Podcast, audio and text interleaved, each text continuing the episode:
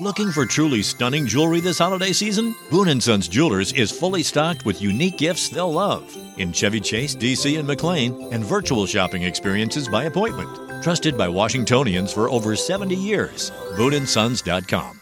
Este episodio llega a ustedes gracias a Huggies, Mustela, Amadita Laboratorio Clínico, BioOil y Purex Baby. Bienvenidos a Baby Time Podcast, para nuevos padres y padres de nuevo. Hola, soy Micaela Riaza, madre de dos hijas, dula posparto, educadora de lactancia, educadora de preparación al parto y creadora de Baby Time. Mi compromiso con ustedes es proveerle información de manera llana, fácil de entender. Antes era la falta de información, ahora es el bombardeo de información. Los voy a ayudar a entender qué necesitas y qué está de más. Bienvenidos. Bienvenidos a otro episodio de Baby Time Podcast. Señores, me han escrito mucha gente diciendo que están escuchando el podcast porque te juro que a veces yo digo, yo creo que esto es más un desahogo terapéutico para mí y yo no sé si la gente realmente lo escucha, pero después me dicen, sí, oí episodio tal y episodio tal y episodio tal y, y hasta yo tengo que regresar a escuchar los episodios porque ni me acuerdo qué fue lo que hablé. Pero bienvenidos de regreso. Estoy hoy acompañada de la doctora Viviana Hernández Ferrer. Ella es nutrióloga clínica y su cuenta en Instagram es doctora.viviana Hernández F. La pueden seguir por ahí. Y bueno, bienvenida. Gracias por acompañarme hoy. Gracias. Y la invité porque hoy yo quiero hablar con ella, como esto no es un tema que yo manejo, eh, sobre la nutrición en el posparto. Porque todo el mundo habla de la nutrición en el embarazo. Pero después la madre queda como, porque es normal aumentar de peso en el embarazo y es saludable aumentar ciertas libras en el embarazo. Pero después las madres como que tienen una presión de volver a, creen que van a parir y van a volver a su peso de hace nueve meses atrás, lo cual no ocurre. Creen que su figura va a regresar, o sea, sus jeans size 6, size 8, y tampoco ocurre, o sea, salen con una panza como de seis meses de embarazo, seis, siete meses, están hinchadas, están reteniendo líquido y se frustran. Yo me acuerdo que yo me frustré muchísimo. Yo tengo dos hijas y yo decía, bueno, tanto así, Viviana, que yo fui al supermercado como al cuarto día de haber parido. Y las señoras pasando por, que por el, pasé por el banco y me dijeron, pero la barriga está como más recogida, está como escondidita hoy. Y yo, la barriga está en la casa. O sea, ya yo parí. yo, me sentí muy mal. Ay, Dios mío. Pero me, gustaría ver cómo, qué cuáles son tus sugerencias para el, el, cuidado posparto de la nutrición de la madre, que estamos lactando, que estamos cansadas, que estamos pasando por todo este proceso hormonal y cambio de vida y no estamos durmiendo, obviamente. ¿Cómo, cómo una madre puede bueno, primero que nada, te quería dar las gracias por invitarme el día de hoy. La verdad que me siento súper dichosa eh, de poder estar acá contigo y poder, bueno, pues eh, aportar un granito de arena a este tema que, como tú bien dices, o sea, todo el mundo habla de nutrición en el embarazo, pero ¿qué pasa después? Y ahí, en gran parte, yo, por lo menos en mi consulta, siempre le digo a mis pacientes que después lo primero que deben de tener es paciencia. Ja paciencia porque lo, que menos sí, y no, y lo que menos de verdad humanamente hablando es difícil en un posparto con tantas responsabilidades, tanta falta de sueño, tanto estrés, eh, tener justamente eso, paciencia. Eh, pero yo creo que eh, hay que trabajar la parte sobre todo psicológica. Totalmente. sobre todo psicológica y porque también somos muy duras con nosotras mismas. Bien. Entonces, antes se, decía mucho, ah, que tú duras, por ejemplo, nueve meses de embarazo y para tú volver a como tú estabas antes se necesitan nueve meses. Pero... No, ya quieren nueve días, nueve horas. Pero oye esto, Micaela, no, ya se sabe que no son nueve meses. Son doce o más. Más. Ok. Dependiendo de la mujer, dependiendo de cómo fue ese embarazo, dependiendo de cuánto eh, peso ganó esa mujer durante el embarazo y dependiendo de muchísimos factores que quizás no se, escapan de nuestras manos. Hay mujeres que duran hasta dos años. Bueno, yo tengo, yo, yo he durado como 16. todavía estoy tratando de bajar Exacto. las libras del embarazo. Dios mío. Por ejemplo, eso es un ejemplo. Entonces, eh, por eso lo más importante es tener paciencia. y buscar ayuda, o mejor dicho, saber a quién tú le vas a pedir Claro. ayuda. Porque ahora, y lo decía en la intro, hay demasiada información. Y yo he tenido pacientes que eh, en su posparto hacen dietas que no deben de hacer, Claro. bien, porque están lactando desde dieta keto, desde o- Suplementos. Sí, y mu- muchísimas cosas. Y realmente es porque hay demasiada información. Entonces, mi mayor recomendación es busque ayuda de un profesional. Claro, y no te lleves de lo que sale nada más, o sea, el- las tres cosas que salen en una cuenta de Instagram, o sea, eso- No. con eso tú no puedes llevar una dieta, ni puedes, no, no puedes hacer nada realmente, Nada. siguiendo ni, ni terapia psicológica, por más psicólogos que tú sigas, eso no es terapia. Por más nutriólogos que tú sigues, no. eso no es una dieta, eso no es un acompañamiento. Exactamente. Porque al final, a través de las redes, uno trata de educar, pero todo es individualizado. Claro. Entonces, eh, básicamente, aparte de la paciencia y saber buscar a quién tú le vas a pedir que te ayude, eh, otra cosa muy importante, muy importante es en casa, dentro de casa, si tienes ayuda para preparar comidas o estás sola o si tienes una nana o si tu pareja te puede ayudar, porque ¿qué pasa? Eh, el cuerpo después del posparto necesita qué? Recuperación. Si fue por cesárea, eh, más todavía. Más. Vean, porque estamos hablando de que es una cirugía mayor y que ese, ese eh, cuerpo necesita cicatrizarse, necesita sanar y aparte de todo, la lactancia, que aumenta tu requerimiento de energía mucho más, inclusive más que en el último trimestre de embarazo. Entonces, ¿qué pasa? Y ahí hay un periodo muy importante que es que la paciente se lo quiere comer todo.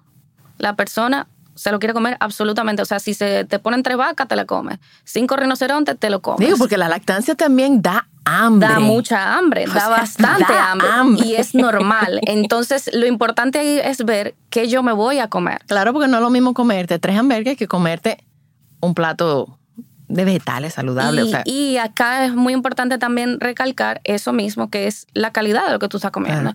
Porque si tú necesitas, vamos a suponer, Micaela, bueno, yo, tú necesitas 2.000 calorías, bueno, pues yo me la voy a comer de hamburgues y papitas fritas, pero eso no es los nutrientes que tú necesitas. claro. Entonces, em, básicamente al- eh, hay que chequear como que toda la dieta, o sea, desde qué yo estoy desayunando, qué yo estoy almorzando, qué yo estoy cenando y ver que tu plato sea completo. Eso no es un momento para restringir carbohidratos, todo lo contrario. No es un momento para enfocarse en pérdida de peso, aunque la pérdida de peso, sobre todo si estás lactando, si llevas un adecuado plan nutricional, puede suceder y va a suceder. Bien, pero no es que uno da una dieta para que la paciente pierda peso.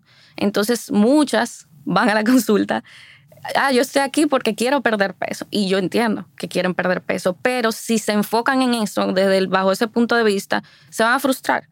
Entonces hay otra parte muy importante, como tú decías, da mucha hambre, come, come muchísimo, pero eso va disminuyendo después con el tiempo, en lo que va cambiando la lactancia también. Entonces te acostumbra a comer demasiado y te quedaste así. Entonces Claro. prácticamente te después de la lactancia y todo lo demás, y ahí es que viene realmente la ganancia de peso. Y eso es un poco peligroso en que, o bueno, quizá peligroso es una palabra muy alarmista, pero eh, es, Es el gancho. Es, el es importante porque si no te da tiempo o que quedas embarazada de nuevo, vas a entrar a tu próximo embarazo ya teniendo un riesgo. Yo quedé embarazada y aumenté 25 libras en mi embarazo entero. Y yo dije, wow, o sea, porque en- eh, o sea, hay obesidad en mi familia, entonces yo dije, wow, yo, yo tenía miedo de verdad de, de ver cuánto peso yo iba a aumentar. Cuando aumenté 25 libras, dije, magnífico, Buenísimo. parí, bajé como 10, pero después tuve que hacer un tratamiento de cortisona y dejé de perder. Ahí mismo. Fue como un freno. Entonces aumenté las 10 libras que perdí y como que me, mi cuerpo como que se ajustó a ese nuevo peso con las 25 libras de más.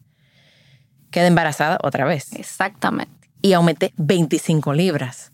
Entonces ya yo tenía 50 libras más de lo que yo estaba, de lo que yo había tenido toda mi vida. Y de verdad que desde ese momento poderlos bajar, o sea, bajo 10, bajo 20, subo otra vez, bajo, subo, subo. Por eso te digo que yo he estado en ese, en, En ese vaivén. en ese vaivén por 14 años.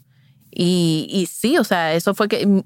Pero sin embargo, mi hermana tuvo mellizos, aumentó 95 libras, Ay, ay, ay. pero los bajó. Y ahora ella está en mejor eh, estado eh, físico de cuando ella antes de quedar embarazada. O sea, ella los bajó. Eso sí es muy disciplinada, muy disciplinada. Muy, por eso las bajo. Sí.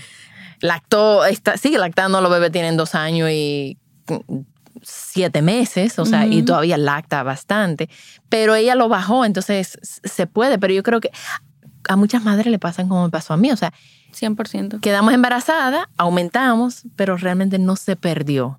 Porque yo no tenía ningún acompañamiento eh, de nutrición. Yo no tenía conocimiento de Claro. nutrición. No, y, y ojo, eso ahora, gracias a Dios, creo que, que está cambiando un poco, porque ahora eh, muchos ginecólogos tienen en su equipo un nutriólogo, bien, especialista en embarazo, bien, porque eh, no, toda- no todos los, los especialistas manejan embarazo o manejan situaciones de riesgo durante el embarazo que tengan que ver con la nutrición, pero ya los hay. Entonces, eso es importante. ¿Por qué? Porque, por ejemplo, bueno, ya, ya tú tienes, ya tú cerraste. Sí, no, ya. ya. uh, ya.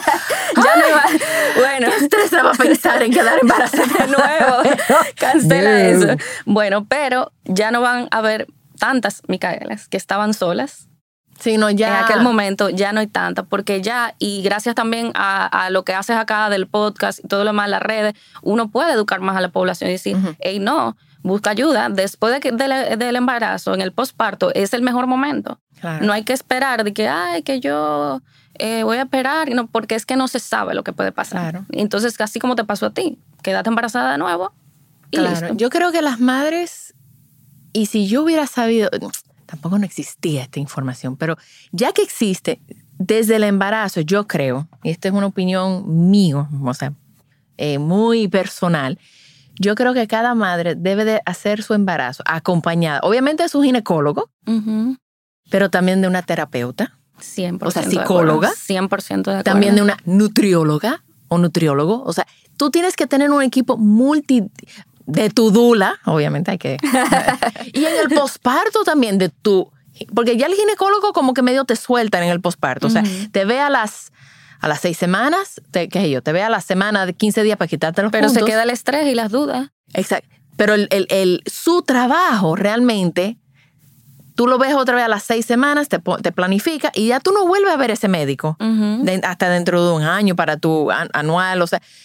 Pero tú sí debes de, yo creo que tu vida sería mucho más fácil si tú sigues acompañada de tu psicólogo, de Ujú. tu nutriólogo, de tu dula, o sea, ese equipo que te va a seguir como apoyando en ese, el embala, en- durante el embarazo, que es un cambio trascendental en la vida de una madre, y en el posparto, que el posparto es Es, es fuerte. es duro y es y por más que yo trato de explicar qué va a pasar en el posparto hasta que tú no estés ahí tú, tú no sabes es igual que ustedes no saben lo que es un adolescente hasta que tú no lo tengas Entonces, imagínate, eh, imagínate ese, ese proceso que es tan duro y que, por decirlo de alguna manera coloquial, estés mal comida. Por decirlo de alguna forma. Exacto. O sea, ¿de dónde tú vas a sacar la energía si no estás comiendo bien?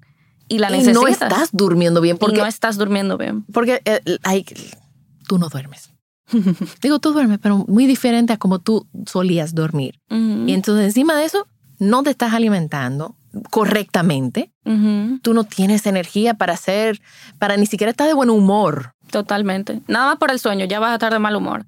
Entonces, súmale a eso que comas mal. Ya sea, mm, cuando hablo mal, hablo de que hay un eh, bajo en, en nutrientes, o sea, va- eh, que no comas los vegetales, que no comas fruta, que comas bajo en carbohidratos. Los carbohidratos son sumamente importantes durante el embarazo y en el posparto. o sea no son el cuco los carbohidratos Eh, No, al contrario. El son- arroz. exacto. Es tu principal aliado, lo que te va a dar energía rápido. Claro, claro. Entonces, no los puedes evitar. Lo que debes de aprender a seleccionarlos.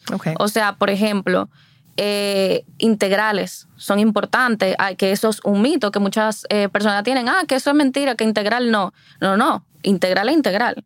Eso es así. Y, de- y, y junto con tu nutriólogo, tú puedes preguntarle, decir, ¿cuáles son las buenas marcas? ¿Cuáles son las que realmente tienen calidad, tienen bastante fibra? Y uno ayuda a las personas en eso. Entonces, pero tienes que comer carbohidratos obligatoriamente, porque esa es tu fuente principal de energía en ese momento. Y ese no es el momento para desayunar dos huevitos y ya. Y una galletita de soda. No. Una galletita de soda. Uy, sí que cinco, cómete cinco galletitas. No, Sí. mentira, no coman galletitas de soda. no, no, definitivamente no. ¿Sabes por qué? ¿Por qué seleccionar el tipo de, o sea, el tipo de hidrato de carbono, el tipo de carbohidrato?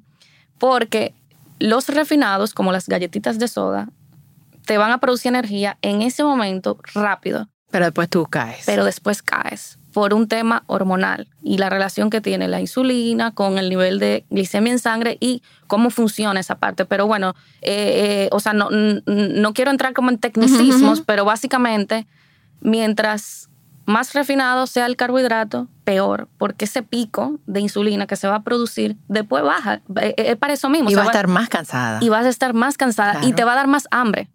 Más de la que ya tú tienes porque ya estás lactando, ya estás en un proceso de recuperación, si fue en, en el caso de que fuese alguna cesárea, Ujú. en un proceso de recuperación, entonces se forma un círculo vicioso.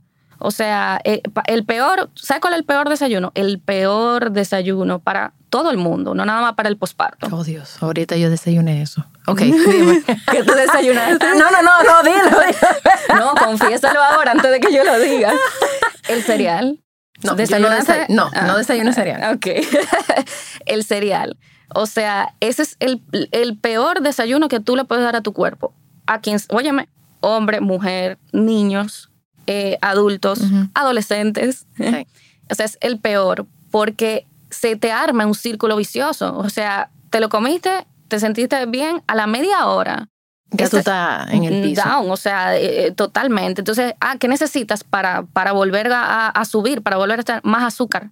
Entonces se te arma un círculo vicioso, un círculo vicioso que cuando tú vienes a ver, estás comiendo azúcar el día entero. Y cuando digo azúcar, usualmente se puede confundir como que es un postre o es un chocolate. No, no. O sea, azúcar es azúcar, ya sea de la galletita de soda, ya sea de... No, y hay mucho azúcar escondido. O sea, tú crees que tú estás comiendo saludable y tú estás. te- un viaje de azúcar. Un viaje de azúcar, exactamente. Las famosas granolas, por ejemplo, que a la gente le gusta mucho porque son ricas, son, son dulcitas. Digo, yo preparo mi propio granola. ah, bueno, pero eso es otra Para cosa. yo saber tú, tú estás bien ahí. ¿Qué yo le estoy poniendo? Exactamente. Y no es que no va a tener azúcar. No, pues yo le pongo su chin de miel. Exactamente, pero tú mides la cantidad. Y no es lo mismo que tú le pongas un chin como para darle un saborcito a que tú lo enchumbe en Claro, miel. claro. Entonces, eso, eso es. O sea, que yo puedo preparar mi granola, desayunar mi, gra- mi granola. Y no voy a tener esos picos. El pico va a estar. Lo que pasa es que todo depende de la cantidad y con que tú lo acompañes. Ok, Eh, debes de acompañarlo con proteínas. ok. Bien, en el caso obviamente de la granola, pues eh, quizá un yogur griego Ah, alto en proteína. o Pero yogur con la granola ahí y ahí Exactamente. estamos más está, más cubierto. Ok. Eh, igual, durante el posparto, eso más que quizá un desayuno, pudiera ser una merienda. Ok. Digo, ser- déjame confesarte, yo me desayuné medio bagel Ajá, con queso crema, con huevos. ajá. Y tú sabes que desde hace dos semanas para acá, yo le dije a mi esposo que va, no, porque no, de verdad no comíamos suficientes vegetales. Y yo quiero perder peso. Eh, entonces le dije, bueno, vamos a empezar a. Después yo voy a ir a. voy a ir a consulta. Pero le dije, vamos a empezar a integrar vegetales en todas las comidas y hasta en el desayuno. Yo pre- estoy preparando ensaladas. Ensaladas verdes, ensaladas, o sea. Como en el desayuno. Ay, sí. Qué bueno. Mira, y rico. O sea, ya cuando. Te acostumbras. Sí, no, y ayuda a ir al baño. O sea, mi esposo dice, no, yo estoy él me- Feliz. Gracias no escucha esto. Ay, decir, pero mira, yo estoy nítido. pero sí, desayuno, o sea, en todo yo tengo mi ensaladita verde o mi ensaladita de pe- pepino o algo para acompañar el huevo o el jamón o el queso o el... Qué, eh, qué bueno que me, qué bueno que me lo dices eso, porque ese es un, lo, vamos a decir, de los pocos eh, tipos de alimentos que para mí no tienen límite. Es decir, ¿cuántos vegetales yo tengo que comer? Come. come todo lo que tú quieras. Todo o lo- sea, al menos, ojo, que tenga una condición específica que haya que evitar cierto tipo de vegetales específicos, ya sea porque tiene cálculo en los riñones o lo que sea, pero esas son otras cosas. Si eres una persona saludable, que no sufre de ninguna enfermedad, usted puede comer todos los vegetales que usted quiera. Y yo tenía una paciente, ella me decía, hasta de merienda, ¿por qué que me da hambre? Y yo, oye, cómetelo. De merienda, de, de como tú quieras. O sea, no importa. Lo importante es que lo comas y que tengas un mínimo.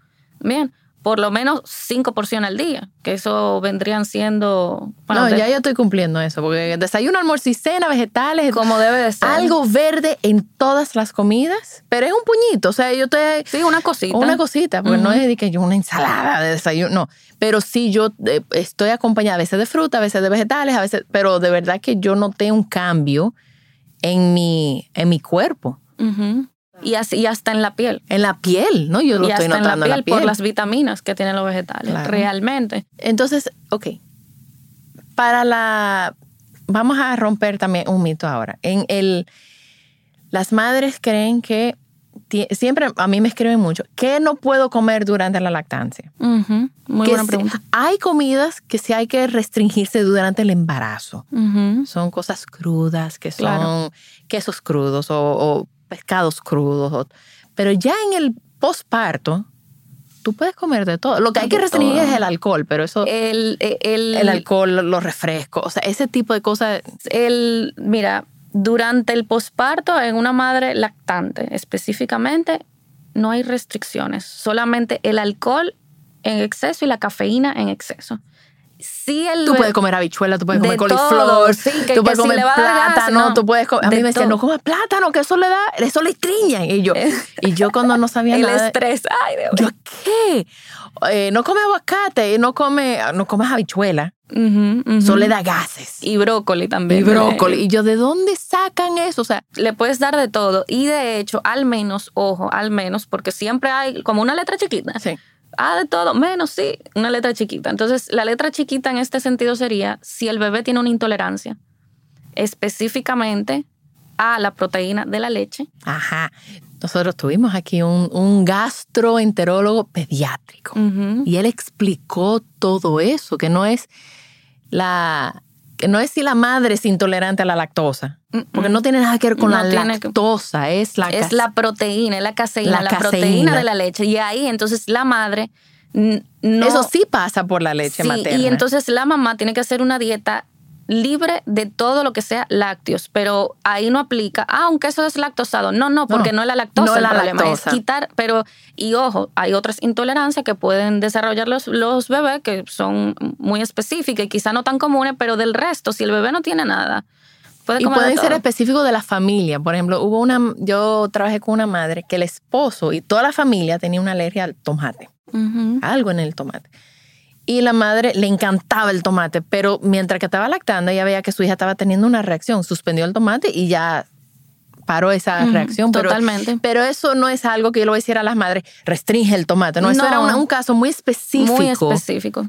A estas madres. Pero qué bueno que tú lo repites otra vez, porque lo, lo habló el doctor Pedro Rijo que no es la lactosa. Tú no puedes beber leche sin lactosa y a tu bebé no le va a seguir dando, la, porque tú estás tomando la proteína de la leche. Literalmente. Y no son todos los bebés tampoco. no, no es tan común tampoco. ¿eh? No, qué bueno, qué bueno que tú lo digas. O sea, pasa, pero no es algo. Entonces, uno nunca debe de restringir alimento innecesariamente. Porque los, y, con el perdón de los médicos, pero de, repente le dicen a las madres, restringe, o sea, los pediatras, no comas y la lista. La lista. Y yo, pero ¿de dónde sacan esta lista? Porque en todos los años que yo llevo yendo a congreso y estudiando, y de verdad, y, no soy doctora, pero yo, yo he leído muchísimo y estudiado muchísimo. Yo no veo ninguna lista así. ¿de dónde, ¿de dónde sacan esa? Ah. No comas brócoli, no comas cola de, eh, no, repollo, leche, nada de leche. Y yo, pero vamos a empezar a, alimentar a tu bebé a ver qué es lo que está pasando. Quizá tu bebé no tiene ninguna intolerancia. Y, al contrario, o sea, muchos de los alimentos que se restringen son necesarios, son buenos por el componente nutricional que tienen y las vitaminas. Entonces, eh, la restricción es innecesaria, en definitiva, ah, bueno, y así mismo como, como algunas personas te restringen, hay otras que te dicen, tienes que comer ajonjolí para que se, van a otro extremo. para que la leche, no sé qué, que se produzca. No, es comer bien, es llenar balance. Es balance y es cubrir tu requerimiento del día. O sea, si volvemos a lo mismo, si tú, Micaela, está en un posparto y necesita 2.000 calorías, si te doy 1.500, no vas a producir suficiente leche. Yo voy a ir forzada. Vas yo voy a ir estar- forzada, o sea, o vamos a decir, la, la puedes producir, pero no va a ser igual, ni va a tener la misma calidad tampoco. Entonces, es comer justo lo que tu cuerpo necesita para ese momento, que cada quien es diferente, con balance, que haya de todos los nutrientes, grasas saludables, eh, carbohidratos, como mencionamos, de la calidad que lo mencionamos, proteína. Y aquí es muy importante porque la mayoría no comemos tanta proteína. It's never been easier to communicate with people, but it's also never been harder to know which platform you're supposed to be communicating on. There's a simpler solution. Ring Central is the complete phone system that makes it easy to call, meet, message, even fax all in one app. And with seamless device switching, you'll always be able to stay on top of business, even as your business grows. Because whether you're working from home, the office, or anywhere else, Ring Central can help you be there without having to be there. When it comes to communication, simple is better. Learn more at ringcentral.com. RingCentral. Simpler communications.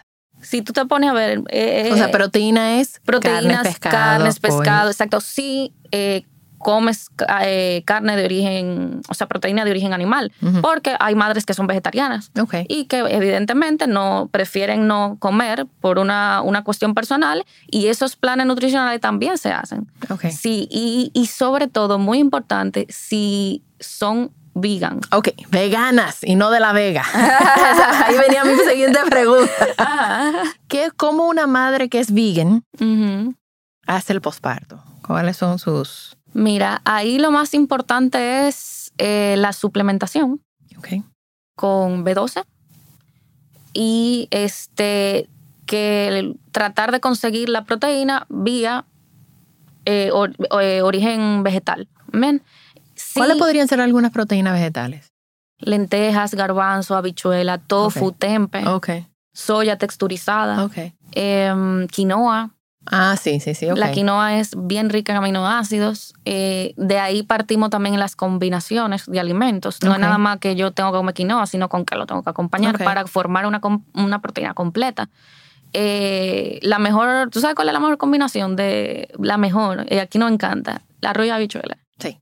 Lo que le falta al arroz de aminoácidos lo tiene la habichuela y viceversa. Entonces tú lo combinas las dos para una persona que no coma carne, es una proteína perfecta. Entonces, en ese sentido, las madres que son veganas, es muy importante que sí asistan a un profesional del área, porque es muy difícil tú cubrir los requerimientos siendo sin saber, sin saber.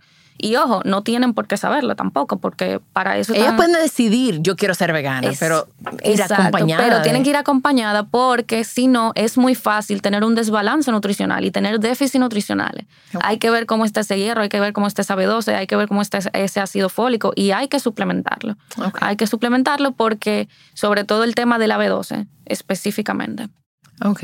Me- a mí me encanta Luke porque Luke está detrás diciendo, ¿para qué es el ácido fólico? el ácido fólico, bueno, voy a dejar que la doctora lo escriba, pero una madre que incluso antes de estar embarazada debe de comenzar a suplementarse con ácido fólico. Sí, mínimo 12 semanas, 12 semanas Si tú sabes que tú vas a empezar a buscar un bebé, Pero, no- eh, pero como estamos hablando de las madres vegan en específico, ellas tienden a tener déficit de ese tipo de nutrientes si no se alimentan correctamente. Entonces ya sí eso le puede ocasionar anemia y otro problema de salud. Eh, Lu está aprendiendo mucho. Sí. Cuando yo estaba embarazada de Miranda, de mi segunda hija, yo tenía un antojo, pero era una cosa que yo quería comer espárragos todos los, o sea, cada vez que yo salía yo quería espárrago, espárrago, espárrago, porque a mí las vitaminas prenatales me caían fatal. Entonces yo hablé con mi doctor y dije, mira, yo no las quiero tomar, yo prefiero nutrirme con alimentos. Y mi cuerpo, o sea, era una... Me estaba pidiendo espárrago. Cuando después, mucho después, y cada vez que yo iba yo trataba de comer espárrago, porque aquí no se conseguía como se consiguen ahora. Y después me di cuenta que los espárragos son riquísimos en ácido fólico. Y yo, wow, mi cuerpo, cuerpo te lo pide. Me lo estaba pidiendo. Y yo se lo estaba dando, pero me lo estaba pidiendo el, el, el y ácido sabes que es súper rico en ácido fólico también, las lentejas con el aguacate. Uh. Esa combinación específica. Me imagino que ahora mismo están con como ah, eh, antojándose. Ay, yo voy a comer eso de ese. Y ah, tú sabes que hablando de eso, que se me, se me ocurre ahora, muy importante aprender a comer cosas nuevas, porque no todo el mundo le gusta. Hay gente mañosa. Sí. Ah, que yo no como cuánto. Y esas personas tienen problemas para nutrirse adecuadamente. Y señores, el ojo, hay que aprender. Me gustaría, eh, bueno, pues ya casi no, se nos está acabando el tiempo, pero me gustaría invitarte para que hablemos de, los, de la nutrición en los niños, porque llega un punto donde los niños, yo tuve una hija, tengo, tengo una hija que era así, que era arroz y pollo, arroz y pollo, y era arroz y pollo. La otra, esa no fue lactada, la que sí fue lactada fue, o sea, de- de- come De todo. de todo. Pero a ella nunca le hice yo una comida como unas compotas. A la primera sí, porque falta de, de, de conocimiento. Pero a la segunda, nosotros empezamos el, lo que se llama el baby led, led weaning. Entonces yo de mi comida, yo la daba a ella. Entonces de, de los nueve meses, ocho meses, comiendo salmón, comiendo, comiendo de todo. El único peligro que yo encontré con eso era que después ella llegaba a la casa y ella pedía salmón atento a ella. Ay, ay, ay. Y yo, espérate, el salmón es mío. O sea, tú no puedes tener cuatro años pidiendo salmón. Te lo quitaba. Me lo quitaba. Y yo, espérate, es que me gusta, mami. Yo sé que te gusta, pero eso es caro. Ay, Dios mío. Que eh, bájale a una, come más pollo. Pero yo sé que hay muchas madres que se, se, se ponen súper nerviosas porque, ay, no, mi hijo no come de nada. Entonces, ¿cómo? Eh, para una segunda invitación al programa, me gustaría tocar ese tema, cómo, cómo las madres pueden llegar a hacer esas, a tener esos hijos que no comen de nada. Eso, para eso, como tú dices, hay que hacer obligado otro programa, porque Sí. es muy amplio ese Sí. tema. Pero Lo vamos a dejar ahí como eh, eh, eso viene. La voy a comprometer que regrese para hablar de ese, de ese, de ese tema. Pero para terminar, estabas, eh, eh, perdón, diciendo que no hay que ser mañoso. O sea, hay, hay gente mañosa. hay gente, sí, hay gente mañosa, pero eso tiene que ver mucho con lo que tú estás diciendo. Cómo, ¿Qué pasó desde chiquito? Y cómo te manejaron, cómo los papás, mamá y papá, manejaron tu alimentación. Por ejemplo, si tienes un niño que come de todo, pero su mamá no come de nada, entonces el niño le puede gustar. O sea, se puede comer su brócoli, su pollo, su cosa no sé cuánto. Pero ¿qué hacen, qué hacen usualmente lo- lo- la madre o el padre? Uf, mm, ay, no. Ay, yo no como eso, yo no. eh, y, y- y bueno, gracias a Dios que él le gusta, pero el niño está aprendiendo. Entonces, si mi mamá no lo come, ¿por qué yo lo voy a comer? Yo veo mis sobrinos que comen, o sea, mi, mi hermana dice el otro día, no, yo le preparé un tempe con no sé qué, y yo, el tempe es como un tofu, Ajá, como ajá. fermentado. Ajá. Y yo, mierda, de verdad. Les encantó. Y yo, bueno. Aprovecha. Ellos están comiendo de todo, o sea, de... de- Y, y es normal también que en un momento el niño coma de todo y después no quiera comer de nada. Y eso pasa y es normal y que hay que tener paciencia y negociar Claro. con ese niño. Después probablemente se le vaya a quitar, pero ahí en ese, vamos a decir, en ese periodo de tiempo es que no hay paciencia, se deja así, no se negocia y al final el niño termina comiendo lo que fuese. Pero en, en las dietas de los niños no hay que restringir. Lo que hace es negociación. O sea, todo es por negociación porque un niño no va a tener la misma capacidad que un adulto de seguir una dieta. Entonces los niños no se ponen a dieta. Lo no, que y se- también tienen, y, y los niños no se sienten a comer. No. Ellos pican, pican, pican, pican, pican. pican, Y además, eh, si, el, si por alguna razón ese niño debe de llevar alguna dieta o lo que fuese, la tiene que llevar la familia entera. Porque no es el niño el que, el que tiene el problema, Es la familia. es la familia completa. Entonces realmente no se trata al niño, se trata a mamá y papá. Sí, son ustedes los responsables. Mira, Viviana, ¿dónde la gente te puede conseguir? ¿Dónde está tu consultorio? ¿Dónde- ¿Cómo se te contactan? Claro que sí, yo estoy, mi consultorio está en Women's Care Center, Ah, qué bueno, ok. es en el tercer piso. ok. Y el número del centro es 829-893-0095, extensión 235. Ok. En Women's Care Center, que eso está en Piantini. en Eso la está paseo, de- Locutores. Ajá, casi, esquina Lincoln. Lincoln, donde frente a la francesa, lo que era la francesa. Ok, antes. ok, perfecto. Y bueno, señores, como les dije, yo les recomiendo desde que quedan embarazadas, sino antes o en el momento que tú estás escuchando esto, acompáñense de una de asesoría profesional de nutrición. ¿Sabes qué? ¿Sabes qué? Ya para lo último.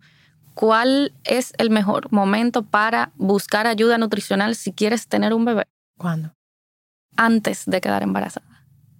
Ese es el mejor momento y lo más Yo me imagino, mierda, que van a, van a salir como 14 programas de aquí, pero yo me imagino que la nutrición de la madre también puede afectar la fertilidad. 100% y Ah. puede afectar inclusive el desarrollo del bebé después de que nazca. La nutrición que tuvo mamá antes de quedar embarazada puede afectar el desarrollo del bebé después de que nazca y eso es la epigenética y de eso se puede hacer otro tema totalmente Ok, ya diferente. tenemos como tres programas, o sea que señores, lo vamos a dejar con esa, con ese, con esa manzanita, ¿verdad? Por no decir gusanita, esa manzanita, esa zanahoria ahí, para quedar, en- eh, quedar en el tema de nutrición. Y vamos a volver porque de verdad que hay muchos, muchas, muchas cosas que yo me imagino que todavía Luke está loco por preguntar. Yo estoy loca por preguntar y no nos va a dar tiempo.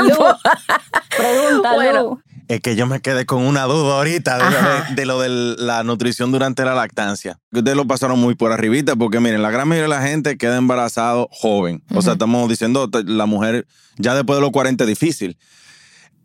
O sea que después de las 40 ya no somos jóvenes. No, es, di- es difícil. Mira. Luke, pisa fin. No, no, no, no, no, Sí, no, no, no, no, no Eh, yo, yo estoy, yo estoy, yo estoy en camino para allá. Reformula. Yo estoy en camino para allá, no te apures. Yo, yo lo que quise decir, o sea, Sí, en los 20, los 30. Ah, tan- exacto. ajá. Mi pregunta es que ustedes lo pasaron muy por arribita, el alcohol. Mucha gente, le- o sea, la mujer, lo primero que yo oigo a la mujer decir es, mi copa de vino, ¿dónde está?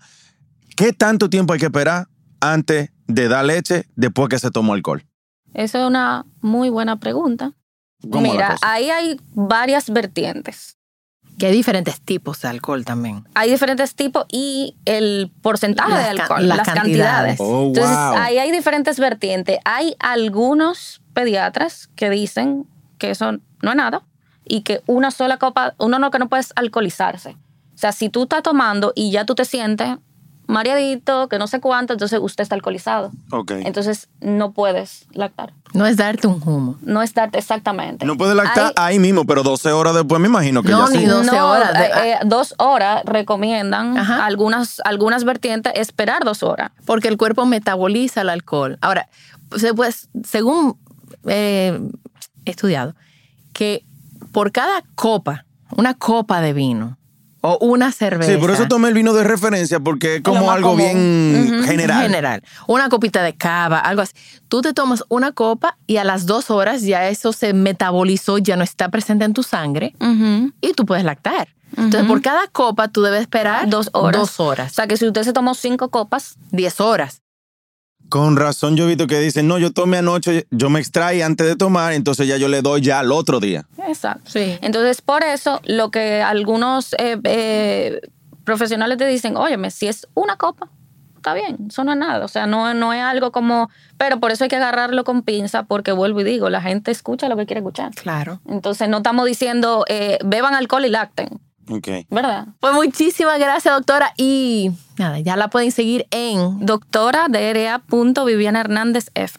Perfecto. La pueden seguir por ahí. Gracias por la invitación. Y lleguen al consultorio para que tengan embarazos sanos, ustedes estén sanas, sus bebés sanos y todo el mundo sano. También estamos en babytimerd.com con nuestros talleres online, donde yo y todo el equipo estamos disponibles para ayudarlos a sobrevivir el posparto y todo lo que conlleva. Gracias por acompañarme. Por favor, comparte este episodio con alguien que necesite escucharlo. Nos pueden seguir en las redes sociales como BabyTimeRD. Babytime Podcast es grabado en Pinktree Studio.